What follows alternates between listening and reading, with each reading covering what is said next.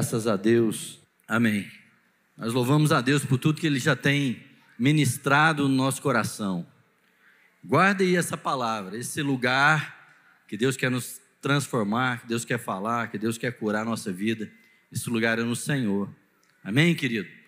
E o seu desafio nessa manhã é entrar nesse lugar, é na presença do Senhor. Eu tenho feito uma oração diante de Deus esses dias. Falei assim, Senhor, tanta gente foi tão assim privilegiada, né? Eu quero ver o Senhor face a face.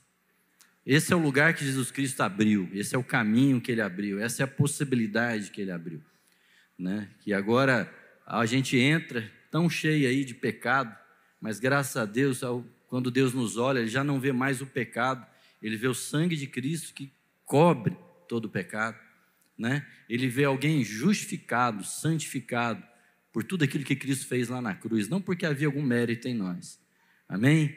E aí a gente pode entrar na presença de Deus, como fez Isaías, ver o Senhor e aí ser impactado, aquele que nos transforma. A gente olha para nós e fala assim: Senhor, eu sou um homem impuro, habito no meio de um povo de impuros lábios.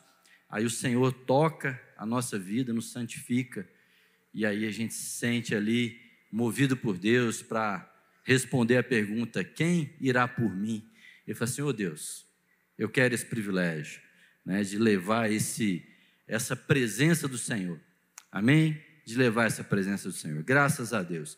Hoje nós vamos continuar né, na, na palavra nossa aí do ano sobre disciplinas espirituais.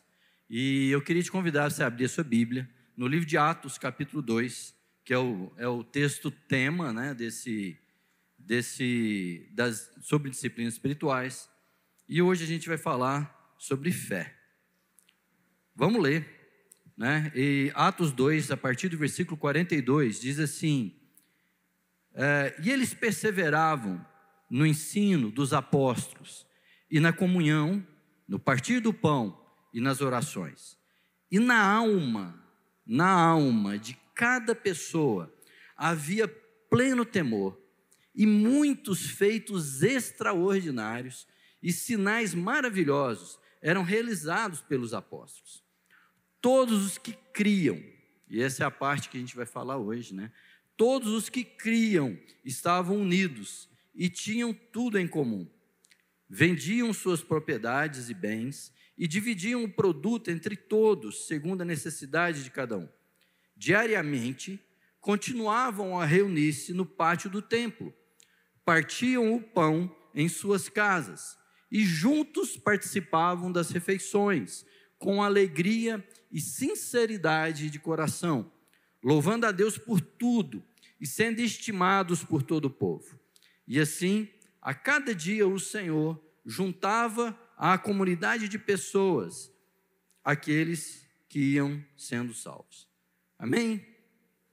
É, então tem esse texto fala de, de várias disciplinas, de várias uh, virtudes que foram sendo experimentadas pela vida da igreja. Então, esse aí é o início da igreja, né?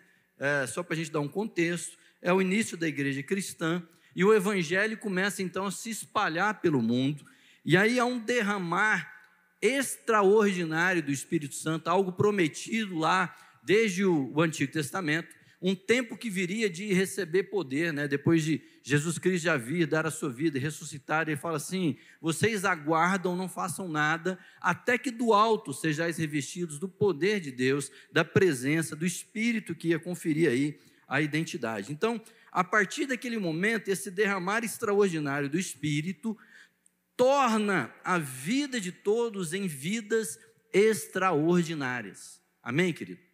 Se há um, há um propósito da disciplina espiritual, que é aquilo que espírito produz em nós, é sair, é tirar a nossa vida do ordinário, amém? Você quer sair do ordinário, daquela ordem do mundo natural, que às vezes da carne, para viver uma vida extraordinária pelo Espírito de Deus, amém? Amém, irmão? Porque isso é extraordinário, isso é um privilégio enorme, e é isso que nossos olhos têm que ser abertos para a gente entender o que, que Deus quer de nós. Deus quer nos mover muito além daquilo que a gente imagina, porque essas vidas extraordinárias é, aconteceu é, uma mudança, uma transformação na forma de pensar, no sentido da vida, nas coisas que importavam, o jeito de viver, o dia a dia, tudo isso foi transformado por, aquela, por aquele derramar extraordinário do Espírito.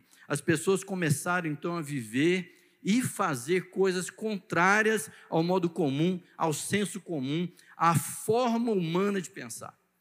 Esse é o desafio da disciplina espiritual, de formatar, de fazer com que a nossa mente possa se tornar sobrenatural, além das coisas naturais. A palavra de Deus diz que o homem natural só entende as coisas naturais, mas o homem de Deus, o homem segundo o Espírito, ele tem a mente de Cristo, ele conhece as profundezas de Deus e ele entende bem o que? Todas as coisas. Está lá em 1 Coríntios capítulo 2. Amém? Então Deus quer nos levar a viver de modo, um modo extraordinário. E eles passam então, presta atenção, que eles passam em cada um desses versículos, em várias coisas aqui, a se dedicar eles passam a se comprometer com coisas que eles não se comprometiam antes. Amém? Eles passam a se esforçar diariamente, a se dedicar em várias coisas que não eram comuns, não eram ordinárias, justamente para poder viver o extraordinário da vida de Deus. Então começa práticas de vida saudáveis, de doutrina, de meditação, de oração, de cuidado uns com os outros, de, de, de sinais e prodígios, de uma vida de certeza e convicções além do ordinário, passam a compartilhar bens, passam a compartilhar vida diariamente, coisas muito além, muito diferentes, no outro sentido totalmente diferente daquilo que é o caminhar, daquele mundo que eles viviam, do mundo que a gente vive agora. Você está entendendo isso? Amém? Você entende então o que é a presença extraordinária do Espírito Santo quer levar você a práticas dessas disciplinas, a, a expressão dessas disciplinas na vida. Esse é o nosso desafio hoje aqui. Esse é o desafio que Deus tem para nós, para que a gente não siga da mesma forma, mas que a gente siga vivendo de uma forma extraordinária. Princípios e valores transformados. Mais do que métodos, mais do que práticas, mais do que rituais, mais do que simplesmente hábitos, mais do que lugares e horários. Vocês estão entendendo, queridos? Muito mais do que ajuntamentos em determinados horários e locais, mas algo de vida, propósito eterno de Deus para a sua família, revelado naquele momento. Amém?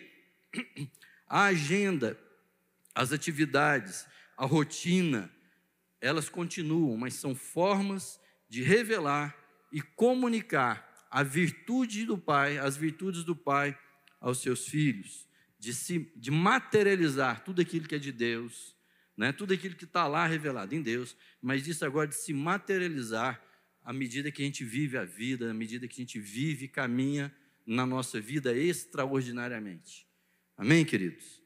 É o jeito de estabelecer, onde Deus estabelece na nossa vida as referências, né? os, os, a, a, as figuras, né? aquilo que a gente vai olhar e vai assumir como referência, como modo de vida para a nossa vida. Amém, querido? Aleluia. E hoje a gente vai falar especificamente sobre o versículo 44, que fala daquele dos que criam. E tem um versículo que eu tenho meditado muito nele, por mais óbvio, por mais, né? Mas ele é assim um versículo que tem falado muito comigo que está lá em Hebreus 11, capítulo, é, capítulo 11, versículo 6. Pode abrir aí. E a gente não pode perder uma mania de, né, que o salmista fala assim: guardo no coração as tuas palavras. Começa a pegar alguns versículos chave aí, querido, e, e decorar ele, para você manter ele na cabeça. Quando as coisas vêm contra você, você sacar essa arma do coldre né? Você sacar aquele versículo e trazer ele à cabeça, isso nos ajuda a vencer muita, muita coisa esquisita que a gente vai viver, viu? A gente guarda no coração, traz a palavra, ela vem à mente, e aí você, você vai ver que né, esse é o escudo da fé, que afugenta e que é, é, nos protege contra os dardos inflamados do inimigo. E o dardo inflamado do inimigo é dúvida. O dardo inflamado do inimigo é aquilo que vem assim, Eu falo que o inimigo ele não quer tirar as coisas da nossa vida. O inimigo não quer tirar a fé. Ele quer confundir, ele quer colocar um monte de coisa do lado, para que aí você fique assim, né? Ele não é aquele que tira o trigo, ele vai lá e planta um monte de joio, para você ficar ali perdendo tempo com algumas outras coisas. Então enche a sua vida da palavra de Deus. E aí, esse versículo diz assim: que sem fé, fala assim comigo, sem fé é impossível agradar a Deus. Você quer agradar a Deus, querido? Quem quer agradar a Deus? Então vou te falar uma coisa: é o que? Sem fé é impossível agradar a Deus. Por quê? Porque ele fala duas coisas aqui. Quem dele se aproxima precisa saber quem ele é. Amém? Quem dele se aproxima precisa saber quem ele é e que ele é o abençoador daqueles que o buscam. Esse versículo pode ser muito mal entendido e a gente quer ligar aqui, porque tem muita gente que pensa que fé serve para a gente se aproximar de Deus o suficiente para sermos abençoados por Ele. A gente pensa que a gente precisa chegar diante de Deus, eu preciso ter fé, e aí eu começo a criar um monte de rituais, eu começo a criar minhas rotinas de oração, meus jejuns e minhas coisas, para quê? Para me achar assim, bom o suficiente, ou achar que eu estou me aproximando de Deus o suficiente, para eu então poder ser abençoado por Ele. Mas ele não está falando de eu aproximar para receber a bênção de Deus, mas para conhecer que Deus é e que Ele é o quê? Abençoador. Fala muito mais daquilo que é a identidade, daquilo que é a natureza, de quem Deus realmente é, do que aquilo que Ele pode fazer por nós. E é, e é, e é importante isso, porque essa coisa de se aproximar da divindade, se aproximar do ser todo-poderoso, isso não é fé, né? O, o, nosso amado pastor Paulo Jung gosta de falar da diferença de fé e crença. Né? Crença é essa coisa que a gente quer ali nos aproximar da divindade para oferecer a Ele alguma coisa e aí então sermos abençoados. Tem nada de diferente daquelas coisas que a gente via naqueles filmes antigos, que o povo começava a bater tambor, pegar lá um monte de, de fruta e, e até gente de vez em quando, subir o vulcão e lá derramar lá na, na cratera e fazer uma oferenda para a divindade para ser abençoado na sua agricultura. Não tem nada diferente. Talvez está um pouco mais moderno, talvez tenha uma roupagem diferente, mas a crença acaba fundamentada nessa devoção em ritos de esforço para bajular um Deus carente, para bajular um Deus necessitado, para bajular um Deus assim que precisa ali de um reforço, porque se você não chegar para ele e falar o tanto que ele é bom, ele, vai, ele não vai ser suficientemente convencido que ele precisa te abençoar. Entendeu? Então, assim, eu ainda acho, e, e vezes, é lógico que isso não é tão óbvio na nossa vida, mas às vezes a gente pensa que eu preciso convencer Deus a me abençoar. Eu não estou entrando na presença de um Deus abençoador. Parece que eu sou mais abençoador que Deus, que aí assim eu tenho que falar, não, Deus, eu vou convencer, eu vou bater o tambor aqui mais forte, eu vou oferecer coisas melhores, eu vou fazer um esforço a mais. Porque assim, Deus é tão carente que ele precisa ali dessa, de, de a gente ficar massageando o ego dele, para ver se ele nos abençoa. E aí, irmãos, a gente perde a noção daquilo que é o verdadeiro, é, a verdadeira é, vontade de Deus toda a nossa aproximação, queridos, tudo que Deus quer, esse versículo fala, é nos aproximarmos da pessoa de Deus, da pessoa do Pai, entender e conhecer quem Ele é, quem Ele é, a sua identidade, a sua natureza, as suas virtudes, a sua vontade e o seu propósito. A fé, ela vem nos, nos aproximar de Deus ao ponto de estabelecermos com Ele uma plena comunhão. É isso que a palavra de Deus diz. Lá em, em Efésios 4, diz assim: que tudo foi escrito, fala que até que todos alcancemos a unidade da fé. Que unidade da fé? A unidade da fé e o conhecimento de Deus. Então, assim, é, o objetivo é que a gente se aprofunde, que a gente vai vivendo de forma extraordinária para a gente aprofundar no conhecimento de Deus. E ele diz: e nós cheguemos à maturidade. Qual é a maturidade? Alcançando, atingindo a medida da plenitude de Cristo. Mas não é alguém fora de Cristo, tentando se parecer com Cristo, mas é alguém em tal comunhão com o Pai, em tal unidade, em tal intimidade, que acaba sendo um só com Ele, que foi tornado um só com Ele pelo, por Cristo. E aí, Cristo, né, quando Felipe fala com, com, com, com Jesus, fala assim: mostra-nos o Pai, e ele falou assim: Felipe, você não entendeu ainda. Eu, quem me vê a mim, vê o Pai. E, e, e agora, pela minha vida, você consegue o quê? Acesso completo. E a oração de Jesus era qual? Falou assim: olha, à medida que vocês amadurecerem, vocês vão conhecer aquele que é em mim. A minha oração é: como o Pai está em mim, eu também estou em vocês, e vocês estarão em nós. Amém, querido? Então a fé é, é, não é uma aproximação só de, de geografia, mas é de chegar tão. É, é, é de ser parte de Deus, como Pedro fala. Amém? E aí o que, que é isso? Isso vai é, então, não, a fé não se trata, então, de um benefício, que eu vou aproximar de Deus, eu vou ter o benefício de ser abençoado. Você está entendendo isso? Então, não é só o benefício de ser abençoado, mas é um benefício de ser transformado. E aí eu tenho uma transformação de natureza. Cada parte de mim, cada parte, cada célula, cada pensamento, cada momento, cada desejo é transformado segundo a natureza de Deus, e aí segundo aquilo que Deus é. Como Isaías, Isaías vai lá, vê o Senhor assentado em alto e sublime trono, vê aquela glória, aí aquilo lá o choca, ele olha para si e vê a distância dele daquilo que Deus é, e fala: Ai, Senhor, agora morreu, acabou, não existe saída, não existe futuro, não existe é, é, é, possibilidade para o homem fora de Deus. Aí Deus toma uma atitude, ele pega uma brasa do altar, e aquela brasa pode simbolizar Cristo que vem e justifica e me une a Deus, e pronto. Agora você se tornou como Deus, um abençoador. Alguém que, se Deus é abençoador, agora eu me tornei participante dessa virtude, e aquilo com que Deus me abençoou, eu também posso viver a vida de forma extraordinária para também abençoar com a mesma virtude. Amém, querido? Isso me transforma. E aí essa transformação me faz responder: quem pode ir por mim? Falei assim, agora eu posso, porque Cristo vive em mim.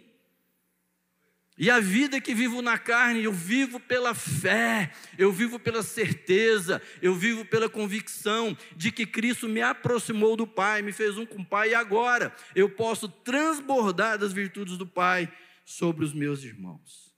E aí cada célula, cada parte do meu ser passa a ser formado daquilo que Deus é, passa a ser formado da virtude de Deus, passa a ser formado de amor, de doação, de vontade de entregar, de vontade de abençoar, de vontade de pegar aquilo que Deus colocou na minha vida e então derramar sobre a vida uns dos outros. Alguém que, pleno da entendimento de graça, quer derramar graça. De graça recebestes, de graça dai.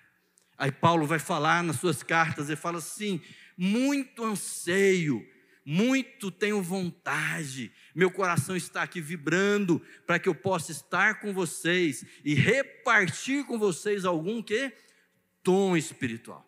Aquilo que Deus derramou no meu coração, esse modo extraordinário de vida, porque agora não se trata de uma fé para simplesmente colher um benefício de ser abençoado e ter uma solução de problemas, mas tornar como um Deus abençoador. Né? Aqui lá que é a mulher samaritana, que ao encontrar com Jesus Cristo, né, ela, ela antes de Jesus, ela ia ali, vivia é, indo na fonte, tentando resolver seus problemas, satisfazer suas necessidades. E aí era todo dia indo na fonte pegar água, era todo dia indo num marido diferente para ver se achava felicidade. Mas ao encontrar com Cristo, ele fala para ela, fala assim: olha, a partir do momento que você tomar dessa água viva, de você experimentar dessa água que eu te dou, do seu interior fluirá água. Você vai tomar uma água, você vai ser abençoado, mas você vai ser um abençoador de água. Do seu interior fluirão rios de água viva. Porque aquele que antes era um necessitado que corria atrás de bênção, conheceu Deus que não somente abençoa, mas que é o que? Abençoador, aquele que reparte conosco das suas virtudes, para que também nós possamos ser aqueles que abençoam. E fé, então, é para a gente ter convicção disso. Fé é para a gente aproximar de Deus e saber que unidade que nós temos com a plena natureza de quem Ele é, para que nós também possamos repartir de tudo aquilo que nós recebemos da graça do Pai. Amém, queridos? Porque eu sei que Ele é abençoador.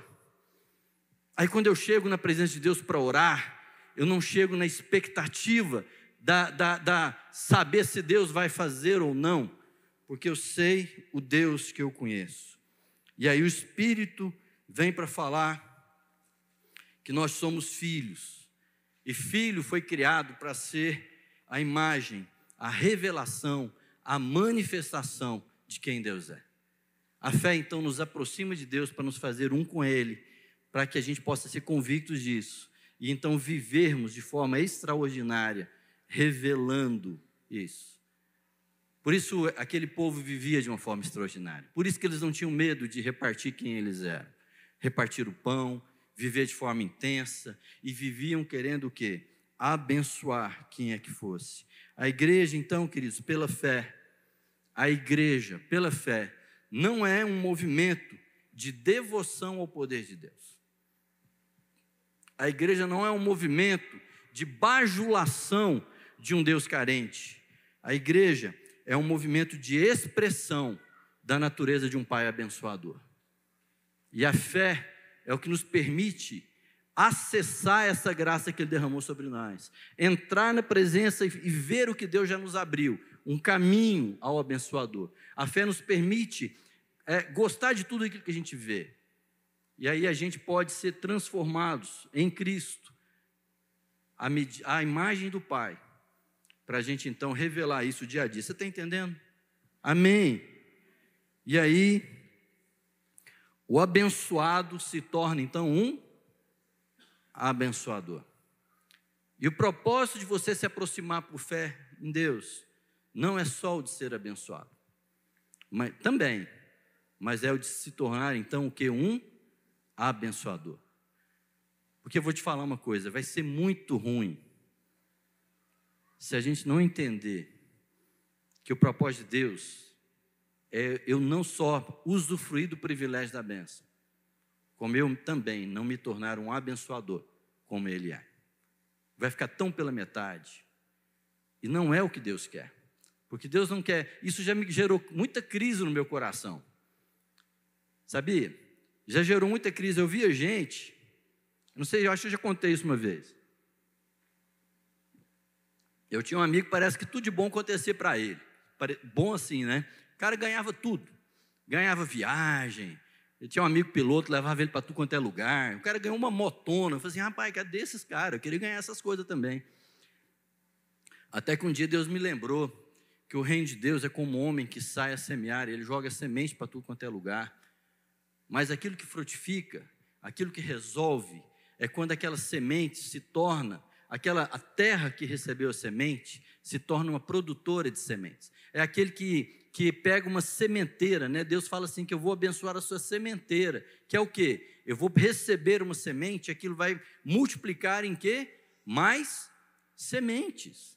Eu não vou ficar comendo semente, né, para satisfazer meus, né, né, a minha necessidade imediata. Não, eu vou pegar aquilo que eu recebi de Deus, todo dom, toda virtude, toda bênção, tudo que você imaginar, e aí eu vou pegar aquilo e vou tornar, né, de, vou, vou continuar multiplicando e abençoando isso a parábola do semeador, a terra, né, que foi ali, né, que realmente entendeu a bênção, aquela que pegou a semente e transformou a semente em 30, 60, 100 sementes para cada uma recebida.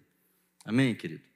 Então, assim, eu vou tentar dar uma questão da medida aqui para você entender, mas para cada perdão recebido, você vai transformar em 100.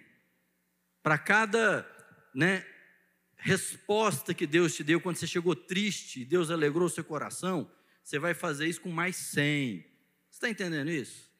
Para cada vez que nós traímos o Senhor Jesus Cristo e viramos as costas para aquilo que é a vontade dele, e mesmo assim ele nos amou até a morte, você vai fazer e vai ser capaz de fazer isso com mais 100. E fé nos aproxima de Deus para saber que a transformação que Deus fez na minha vida já me permite, não só me permite, mas me estimula e faz com que eu possa revelar esse modo de vida. Amém? Aleluia. Por isso Deus fala para Abraão, lá em Gênesis capítulo 2, ele fala assim: Farei de você um grande povo, e eu te abençoarei. Pronto, é isso aí, ó. Nós vamos chegar, Deus vai nos abençoar, graças a Deus. Tornarei famoso o seu nome, e você será uma bênção. Veja, Deus, de, de uma hora para outra, Ele pega aquele que foi abençoado e faz dele o que? Uma bênção, uma origem de bênção. Ele não é só um destino de bênção, ele passa a ser uma fonte de bênção. Não é mais aquele, como a mulher samaritana que tinha que ir no posto todo dia pegar uma aguinha para ela. Não, a partir dali, ela passa a ser o quê? Essa origem de bênção. Amém? Eu lembro lá de um versículo lá de, de, de, de Apocalipse, né? Quando fala assim que o Espírito e a noiva dizem vem. O Espírito e a noiva, a noiva é a igreja, o Espírito e a noiva, o Espírito e a igreja convidam as pessoas a fazer o quê? Venham. Quem quiser, venha. E faça o quê? E beba de graça da água da vida. A igreja, o Espírito, fala assim: venham aqui, sabe? Não porque em mim, em mim, sem Cristo, tem qualquer fonte de vida, mas em Cristo eu passo a ser o quê? A jorrar uma fonte de vida para as pessoas. Eu posso dizer para elas: venham e bebam. Amém? Isso é mais do que é, simplesmente acreditar em alguma coisa. Então, fé, queridos, presta atenção. Fé fala de conhecimento. Fé fala de convicção. Fé fala de uma confiança baseado numa relação íntima com o Pai. Por isso que fé é a certeza daquilo que eu não vejo. Não é a certeza, porque tem gente que pensa lá como Hebreus 11, né? No começo lá, Hebreus 1, 11, 1, 2 e 3, que diz assim: ora, fé é a certeza das coisas que se esperam, a convicção do que não se vê. E tem gente que acha que fé é a certeza daquilo que espero, porque eu vou desejar tanto, que eu vou querer tanto, eu vou me empenhar tanto nos meus rituais de sacrifício, de oração e etc., que eu vou alcançar aquilo que está à frente de mim. Não, fé é a convicção, e ele diz isso, acho que no versículo 3, de que todas as coisas visíveis foram formadas a partir do invisível. Qual é o invisível? A palavra de Deus. É aquilo que a gente conhece ao conhecer o Pai. Então a fé é, é, a, é a materialização, fé é tornar visível tudo aquilo que eu me relaciono com o Pai, conheço o Pai, sei quem Ele é, e a partir disso eu estou pronto, estou unido com Ele, estou pleno de quem Ele é, então agora eu posso viver tudo aquilo que eu já recebi do Pai. É uma convicção que vem do conhecimento que Ele tem. Então, fé é fundamentado, presta atenção, naquele que a inspira. Quem que inspira? O Pai. A fé não está fundamentada na pessoa que acredita. Não é porque eu estou esforçando em acreditar, é, né? E acreditar é isso, né? Eu vou dar uma chance para Deus para ver se Deus faz aquilo que eu quero. Eu vou dar um crédito a Deus. Eu vou olhar para Deus assim e falar assim: faz o seguinte, né? Vou ver aqui, vou pedir para o Senhor aqui, o Senhor resolve esse negócio, vou dar um crédito. Né? E aí eu sou aquele que vai emprestar a Deus alguma credibilidade para ver se ele me responde segundo aquilo que eu quero. Isso é acreditar, mas isso não tem nada a ver com fé. Fé é aquele que já chegou na presença de Deus, conhece toda a bondade de Deus, além de conhecer a bondade de Deus, conhece a sua vontade. Amém? Conhece aquilo que movimenta o coração de Deus, de forma que ele também não pede nada que seja contrário à natureza de Deus. Como Tiago diz, Tiago diz lá que olha, vocês pedem e não recebem porque vocês pedem mal. Por que, que vocês pedem mal? Porque vocês pedem para esbanjarem seus próprios prazeres. Por isso que fé tem que vir de convicção da palavra. Porque quem conhece a palavra, conhece a natureza de Deus, não pede algumas coisas que não teriam resposta. Amém, meu irmão? Então, fé é fundamentada naquele em quem a gente crê. Né? Então, uh, fé se trata de uma relação. Crença, né, que é esse acreditar, se trata aí de assim: eu olho para Deus, eu observo, eu vejo, né, eu vejo as coisas que eu estou fazendo, e aí eu tiro uma conclusão, falo assim: o que, que me satisfaz, o que, que me interessa? Aí eu vou lá pedir para Deus alguma coisa. Então a fé genuína se baseia em uma relação íntima e favorável. Uma relação íntima com o Pai. Eu conheço o Pai e agora então eu creio. Amém? Paulo diz né, para Timóteo: fala assim, por essa causa eu também sofro, mas não me envergonho, porque eu sei em quem eu tenho crido. Eu conheço em quem eu tenho colocado a minha fé. E estou bem certo de que Ele é poderoso para guardar o meu depósito naquele dia. Então, fé vem de um conhecimento de um Deus que eu já tive, da palavra que Ele já me deu, do, do empenho e do compromisso. Eu conheço a Sua fidelidade, como seu poder, como seu amor, e isso me dá toda a garantia e a certeza e a convicção de que eu posso viver de que eu posso agir conforme tudo aquilo, amém? E que eu não vou ser frustrado. E se a coisa não anda no tempo que eu gostaria, é porque a minha convicção está de que o tempo de Deus de revelar aquilo é muito melhor do que a minha própria expectativa. Amém? Amém, meu irmão? Aleluia. É isso. Quando eu quero acreditar, né, que eu quero dar crédito a Deus, o que move meu coração é incerteza, o que move meu coração é expectativa, né? A crença, ele não espera, ele expecta, né? Porque vem de expectativa. Eu falo assim: será que eu agradei a Deus o suficiente? Será que eu pedi com força? Né? Será que, né? Então ele, ele, a crença vem seguida de ansiedade, porque a gente não sabe se a gente conseguiu bajular o suficiente o nome de Deus. Mas a fé vem dessa certeza que Paulo diz: Eu sei em quem eu tenho crido. Vem a certeza de uma relação, de uma confiança. É, uma vez eu vi uma, uma figura que é muito interessante.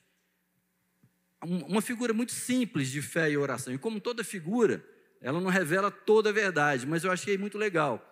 Fé é basicamente quando você está sentado à mesa com a sua família, né? Você está sentado na mesa com a sua família, seu pai está mais perto do feijão, e você fala assim para ele: Pai, me passa o feijão. E você simplesmente vai ter o quê? Feijão. Porque você sabe que tem feijão, e você sabe que seu pai está perto do feijão, seu pai te ama, e ele vai simplesmente passar o feijão, porque não vai olhar para você e falar assim: ah, vamos ver se você foi, tirou boas notas na escola, vamos ver. Você está entendendo, querido? Amém. Amém. Nós não vamos falar com Deus para saber se Ele tem aquilo que nós precisamos, porque a gente sabe que Ele já conquistou tudo isso, que Ele é o dono de todas as coisas. E nós não estamos falando de bens materiais, nós estamos falando daquilo que move o coração de Deus. Amém, meu irmão? Então a fé espera na graça que o Pai entregou por nós, exclusivamente por seu amor. A fé acessa essa graça, essa graça nos inspira, essa graça nos educa. Então a fé é para a gente ser transformado pela graça. Amém?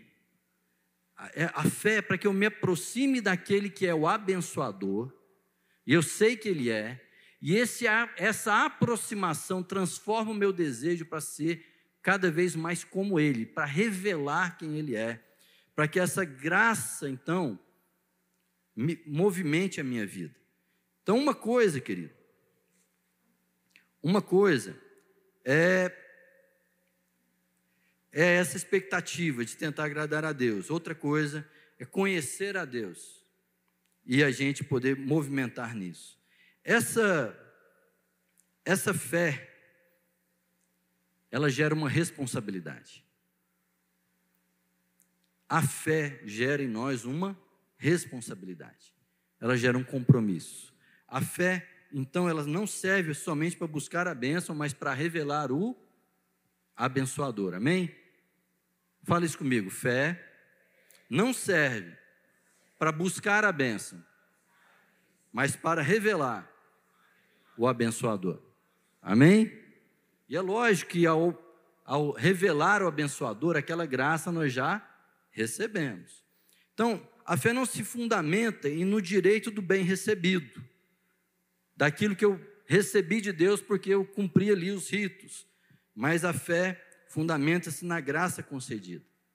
E graça o princípio da graça, a natureza da graça, é que a graça, uma vez recebida, ela espalha, ela multiplica.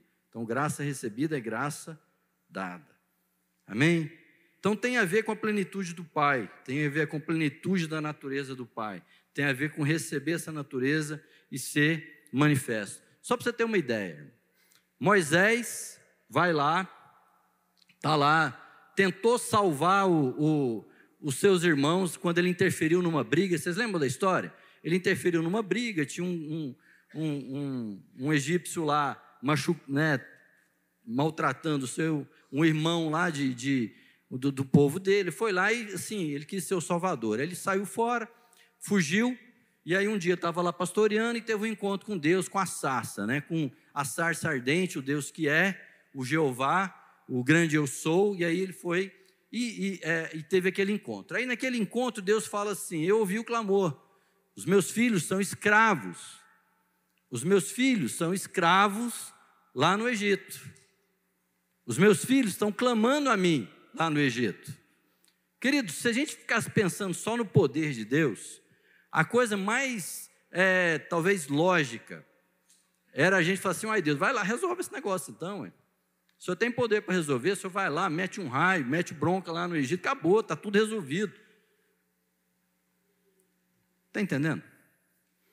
Mas Deus não faz assim. Deus pega Moisés para participar do processo de salvação. Porque não é só uma questão de ser abençoado, é uma questão de nos tornarmos abençoadores. Não é só uma questão de recebermos perdão, mas é uma questão de também aprendermos a perdoar como fomos perdoados. Às vezes a gente prefere viver algumas vidas que, que não permitem a gente viver a intensidade da vida com Deus e ela fica medíocre. Sabe por quê? Porque a gente não quer ter o compromisso com os nossos irmãos. Eu quero orar, porque de...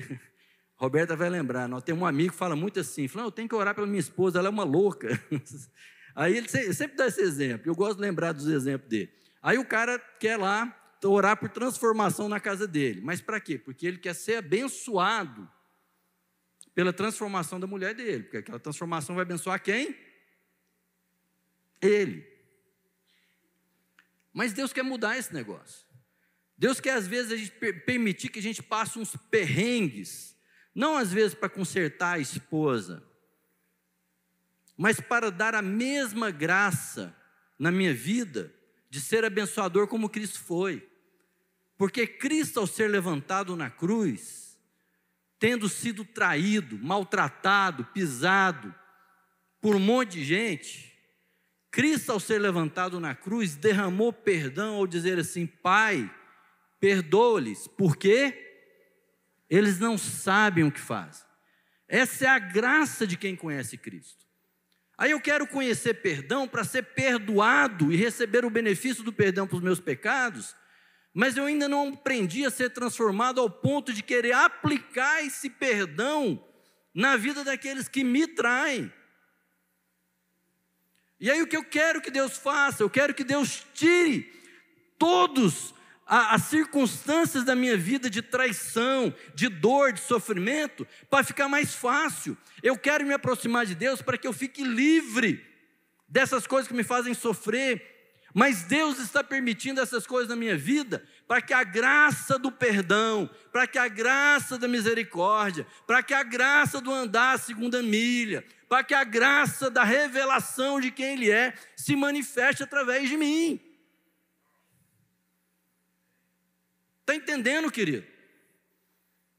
E aí a gente pode tentar viver uma vida medíocre, onde eu não passo por altos e baixos, onde eu não sou traído, mas eu também não revelo a graça de Deus sobre aquele que me trai. Porque Deus não quer simplesmente que eu, me, eu, eu tenha um, um acesso a um benefício da bênção, mas essa fé me transforme também em abençoador, a imagem que revela o Cristo de quem eu sou. Amém.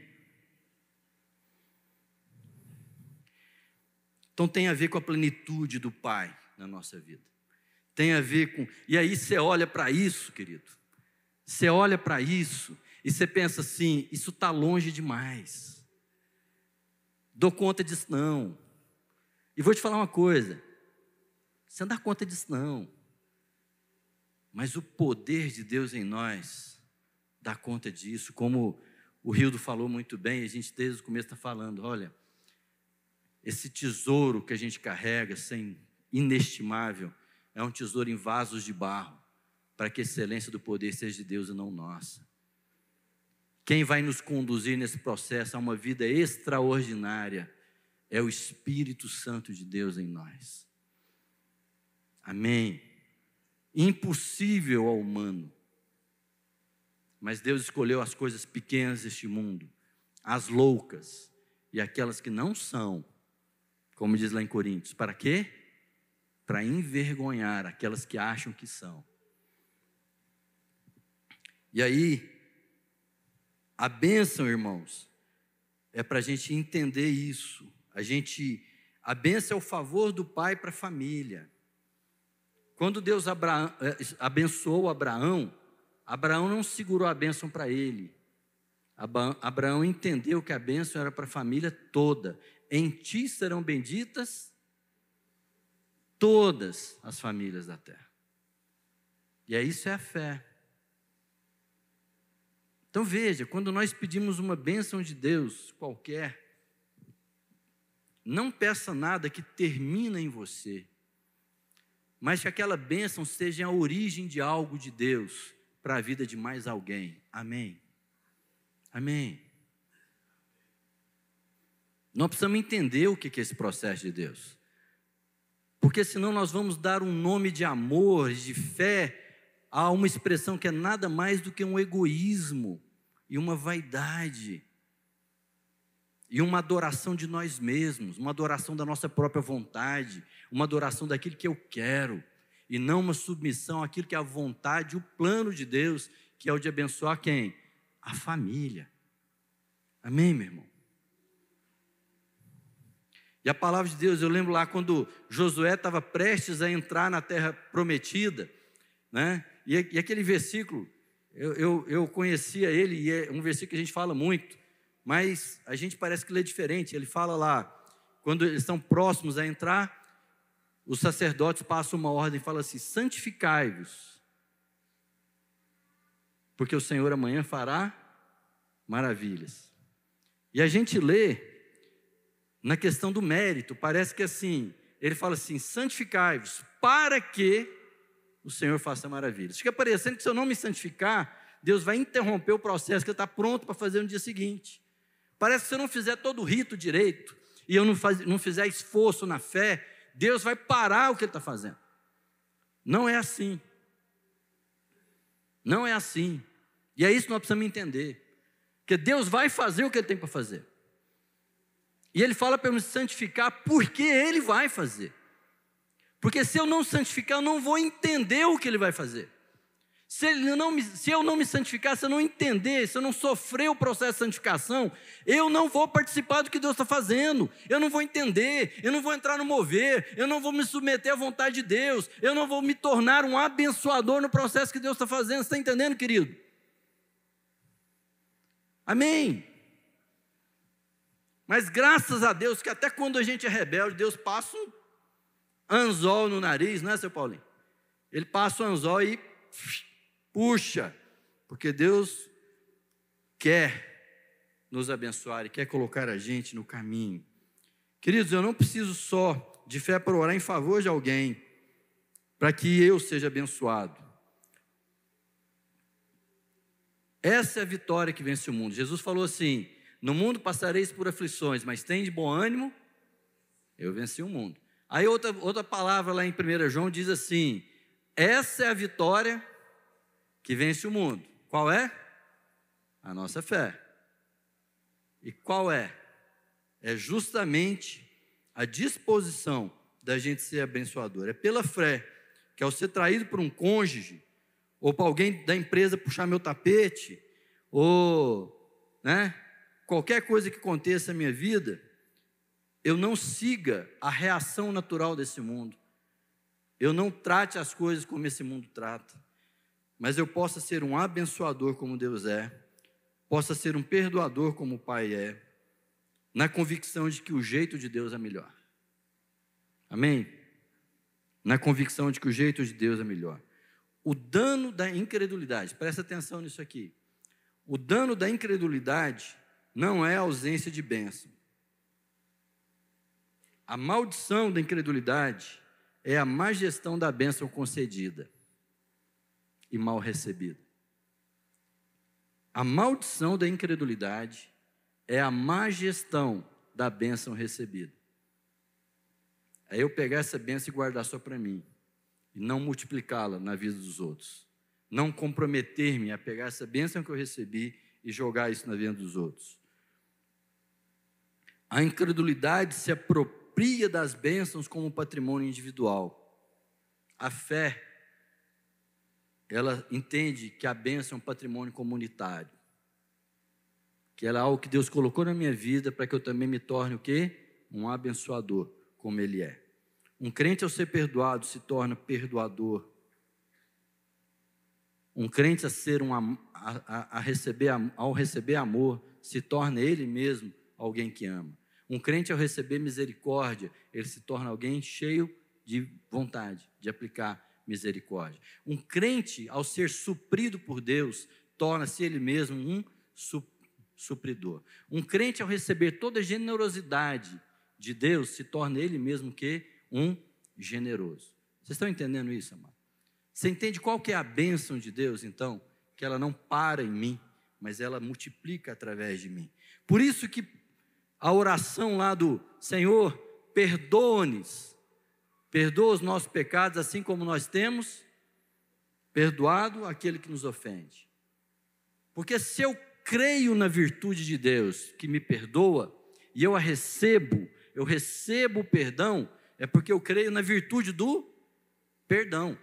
E essa virtude, ela vem para mim e ela passa por mim para os outros. Por isso que se eu não aplico perdão na vida, né, e uma não há fé sem a obra, né, a expressão, a manifestação e a revelação, se eu não sei aplicar perdão para os outros, é porque eu não sei receber o perdão para mim.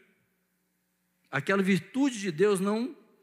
Eu não conhecia o abençoador, eu talvez só conhecia a bênção dele. Amém, meu irmão? Então a gente só crê de fato se a gente revela, se a gente manifesta, se a gente compartilha a bênção que recebeu. De graça recebestes, de graça dai. Então precisa de fé para acessar a graça para receber. Mas é a mesma fé que dá convicção de que eu posso entregar tudo aquilo que eu recebi. Amém, querido? Aleluia. E eu queria orar por nós essa manhã. Eu queria orar para que nós possamos ser essas pessoas de fé. Que tem essa fé que, que conhece o abençoador mas que também se compromete com manifestar essa graça que recebeu. Amém, meu irmão? Eu quero fazer um desafio para você. Eu não quero fazer uma oração geral aqui, não. Porque eu quero uma fé que se manifesta, uma fé que se revela, uma fé que se coloca à disposição de Deus. Uma fé que, ouvindo aquilo que Deus é, eu vi o Senhor, e aí está consciente daquilo que é a distância lá, fala assim: Deus, nossa, eu preciso tanta coisa ainda, mas aí né, é tocado pela brasa do altar e fala assim: Deus, eu quero ir por, pelo Senhor, eu quero manifestar essa fé, eu quero viver, eu quero ser um abençoador. Está errada essa frase, né? Eu não, não é eu não quero ser um abençoador, eu sou, mas agora eu quero revelar, quero revelar quem o Senhor me fez ser. Por que, que eu sou um abençoador? Porque Cristo conquistou isso lá na cruz. Na cruz eu já estou feito um com o Pai. Agora a fé acessa essa graça e manifesta a graça que já foi dada. Amém? Eu queria que você fechasse os seus olhos onde você está agora. E você fizesse uma oração diante do Senhor. Se você quer viver esse compromisso, se você quer viver esse desafio, se você quer assim, Deus, eu quero viver o extraordinário do Senhor. Eu quero viver o extraordinário do Senhor pelo teu espírito. Eu não quero mais viver o senso comum desse mundo, mas eu quero mesmo me aproximar do Senhor. Eu quero a partir de hoje me aproximar do Senhor, ver o Senhor com os meus olhos, ser transformado à semelhança do Senhor. Saber quem o Senhor é. E eu quero te abençoar essa noite, querido com esse dom de fé, de conhecimento de Deus e de manifestação de quem Deus é. Para que você seja um repartidor, um abençoador, para que da mesma forma como você foi abençoado, você possa então abençoar. E se você quer esse compromisso, se você entende que é agora, a partir de agora eu quero que você fique em pé no seu lugar. Eu vou orar com você e orar por você. Pode movimentar, não espera ninguém não. Isso é fé. Isso é fé. Não tem que ficar olhando para os lados. É se o Espírito Santo está falando com você, é com você. Então eu queria que você se levantasse do seu lugar. E não fique, não fique nem com vergonha de ficar de pé e não fique nem com vergonha de ficar sentado, viu, querido? Porque isso é revelação. Amém? Aleluia. Pai, olha, Senhor, Oh Deus, eis-nos aqui, Pai. Nós queremos ver o Senhor. O Senhor fala, Pai, que sem fé é impossível agradar ao Senhor. Deus, nós somos um povo que foi atingido por toda a graça de Cristo na vida. O Senhor nos salvou. O Senhor tirou os nossos pés de um tremedal de lama. O Senhor livrou as nossas casas e a nossa família de uma desgraceira, Deus. O Senhor nos deu vida e vida em abundância. Deus, nós nos queremos cada vez mais nos aproximar de Ti, Pai, não para conhecer aquilo que existe nas Suas mãos para nos abençoar, Deus, mas para conhecer os Teus olhos, para ver o Teu coração, para conhecer quem o Senhor é, Pai, para que a gente seja transformado à medida da estatura de Cristo.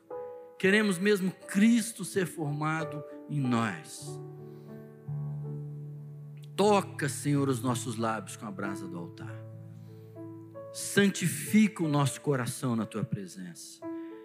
Pai, oh Deus, derrama teu espírito sobremaneira em nós, para que possamos sair do ordinário e viver o extraordinário de gente, oh Pai, que vê o Senhor, tira as escamas dos nossos olhos, ó oh Deus, e ilumina, abre os olhos do nosso coração, ilumina os olhos do nosso entendimento para a gente poder entender as riquezas da graça manifestada a nós em Cristo Jesus. Oh Deus, e sermos como o Senhor é. Oh Deus, abençoadores. Para a gente chamar, oh, Pai, como está lá em Apocalipse, o Espírito da igreja, para a gente chamar as pessoas para dar de beber de graça do rio de vida. Deus, que a gente seja rio de vida por onde a gente passa, que ao passar por lugares desertos, por lugares sombrios, por lugares dolorosos, Deus, por passar por lugares cheios de dor e miséria, Pai, Ele vai deixando atrás de si ribeiros, um oásis, ó Deus, é isso que diz lá em Salmos, gente que transforma, não porque há mérito em nós, não porque há esforço, mas a revelação de um Deus eterno em graça, poderoso em amor, cheio de virtude, Senhor. E nós o conhecemos, sabemos o Deus em quem cremos e que o Senhor é poderoso para fazer tudo isso, Pai. Em nome de Jesus, Senhor. Oh Deus, movimento em nosso coração. Possamos, ó Pai, nos aproximar do Senhor, não para acumularmos conhecimento a respeito da Tua palavra, mas para podermos ser transformados, ó Pai, pela vida que há na tua palavra. Pai, que a gente ao orar não seja um monte de lamentação, cheio de expectativa e de ansiedade, mas seja uma conversa de filho papai. Oh Deus, que seja mesmo abrir de um coração, que seja mesmo a liberdade de colocar os nossos medos, Pai, mas que seja a certeza de a gente poder olhar para o Pai e saber que o Senhor está presente conosco, que a tua vara e o teu cajado nos consolam que a gente não passa por ele vale da sombra da morte sozinho, mas o Senhor é conosco. E o fim dessa caminhada é uma mesa na tua presença. Oh Senhor, em nome de Jesus, eu quero abençoar os meus irmãos aqui com fé, para que creiam, Senhor. Deus, derrama do alto o teu Espírito Santo. Oh Deus, receba um dom espiritual sobre a vida de cada um, para que creiam na tua palavra para que conheçam o Senhor e para que vivam o extraordinário do Senhor, em nome do Senhor Jesus. Amém, queridos? Em nome de Jesus. Vão em paz para viver o extraordinário de Deus e que o Senhor te ensine cada um dos seus passos. Amém? Uma boa semana para todos.